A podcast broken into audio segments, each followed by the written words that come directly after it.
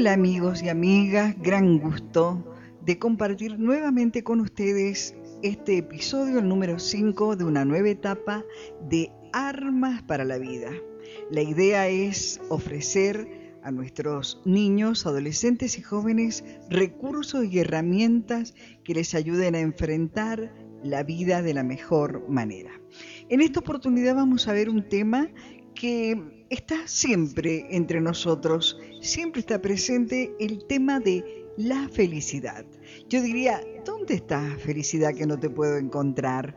Porque la mayoría de las personas generalmente andan en busca de la felicidad como si fuese un tesoro escondido o un tesoro perdido. Y yo diría, a veces hemos observado cuando un perrito se quiere cazar la cola, agarrar la cola que gira y gira alrededor de sí mismo, yo diría que por lo general se experimenta esto de estar girando alrededor de algo y no hallar nunca lo que se busca. Bueno, justamente vamos a empezar por establecer eh, un fundamento. La felicidad no es algo que pase como un viento o como se ha dicho, una oportunidad que pasó por tu lado, ni tampoco es un estado permanente. La felicidad es algo que se construye dentro de uno mismo. Sí, señor, sí, señora, sí, amigo, amiga. Miren, así como la violencia es una conducta aprendida y tristemente es algo que nadie debería darle a nadie, o sea, responderle con violencia ni tratarle con violencia, la felicidad es un valor que se construye dentro nuestro para dar.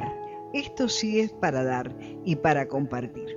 Por eso hay un texto bíblico que dice, más bienaventurado es dar que recibir. Y bienaventurado tiene que ver estrictamente con la felicidad y la dicha suprema. Entonces, fíjese cómo los conceptos cambian. Por eso decía que es importante que usted lo tome como un fundamento para poder eh, explicarle a sus niños desde pequeño, enseñarles e instruirles de que la felicidad es algo que se construye día a día y momento a momento. Junto con la, la idea de felicidad, el concepto de felicidad, eh, está el disfrutar y el agradecer van las dos cosas juntas. El disfrutar es algo que también Dios ha establecido para el ser humano. Es una emoción sana, es un sentimiento también positivo, el disfrutar, pero va ligado a la gratitud, al agradecimiento. Alguien que es incapaz de agradecer y reconocer el vaso medio lleno no puede disfrutar nunca nada. Pero cuando mientras más pronto aprende un niño eh, o se le hace ver a un adolescente y aprende un joven a ser agradecido con lo que tiene, con lo que la vida le ofrece, con las oportunidades alcanzadas, con el esfuerzo logrado, eh, aprende a ser agradecido con lo que tiene, decía, también lo puede disfrutar, porque va ligada la felicidad al goce, al disfrute. Decía que em, a veces se cree que esto está fuera, que es como una meta a alcanzar. Y uno de los errores grandes que cometemos los seres humanos, hasta que nos damos cuenta, hasta que aprendemos, hasta que entendemos, que no es eh, la felicidad un fin en sí misma. Es decir, yo vivo por ser feliz o para ser feliz. Ese no sería el motivo. Ya habíamos dicho un poquito antes que lo que nos hace realmente felices es poder dar eso mismo, felicidad a otros, bien a otros, dar bien. Más bienaventurado, dice el texto bíblico, es dar que recibir. Y hallamos una enseñanza que tiene que ver con eso de la construcción dentro de cada uno. Y Esto lo hallamos en Mateo, en el Nuevo Testamento, Mateo 5, en un sermón, el famoso sermón del monte, donde Jesús se sienta allí en una montaña y se le acercan aquellos que querían aprender, aquellos que querían oír la verdad. Y empiezan a escuchar esta enseñanza de Jesús que personalmente yo le llamo la escala de valores del reino de Dios. Mire qué maravilloso si usted eh, como madre, como abuelo, como abuela, como educador, como líder de niños y de jóvenes, puede enseñarles que esta escala de valores, que es superior a cualquier otra, puede hallarla dentro de sí mismo, debe construirla dentro de sí mismo.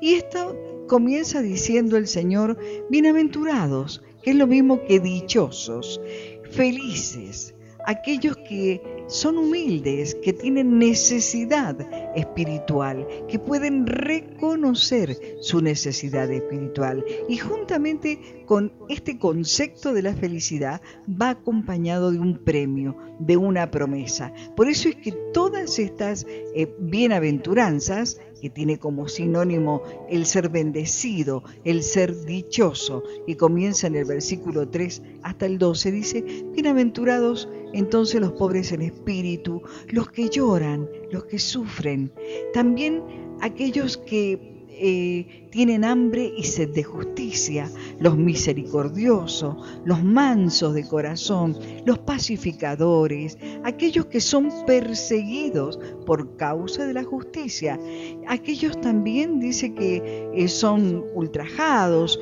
y, y son maltratados, diciendo toda clase de mal contra ellos, mintiendo por la causa de creer en Jesús. Dice en el último de estos eh, conceptos, dice, alégrense, estén dichosos, porque cuando se los persigue y se dice toda clase de mal contra ustedes, mintiendo, entonces es grande, es muy grande el galardón, el premio que tenemos de parte de Dios. No vamos a extenderlo tanto, pero recuerde eh, explicar a sus niños que la felicidad no consiste eh, en, buscar algo que queremos tener, que queremos obtener, que queremos comprar, porque demasiados ejemplos tenemos en nuestra vida real de personas que teniéndolo todo nunca se confiesan felices y algunos penosamente terminan con su vida porque al viéndolo alcanzado todo, dicen también que hay un vacío tan grande dentro de ellos que no lo pueden llenar con nada, el vacío existencial de que se habla y habla la psicología.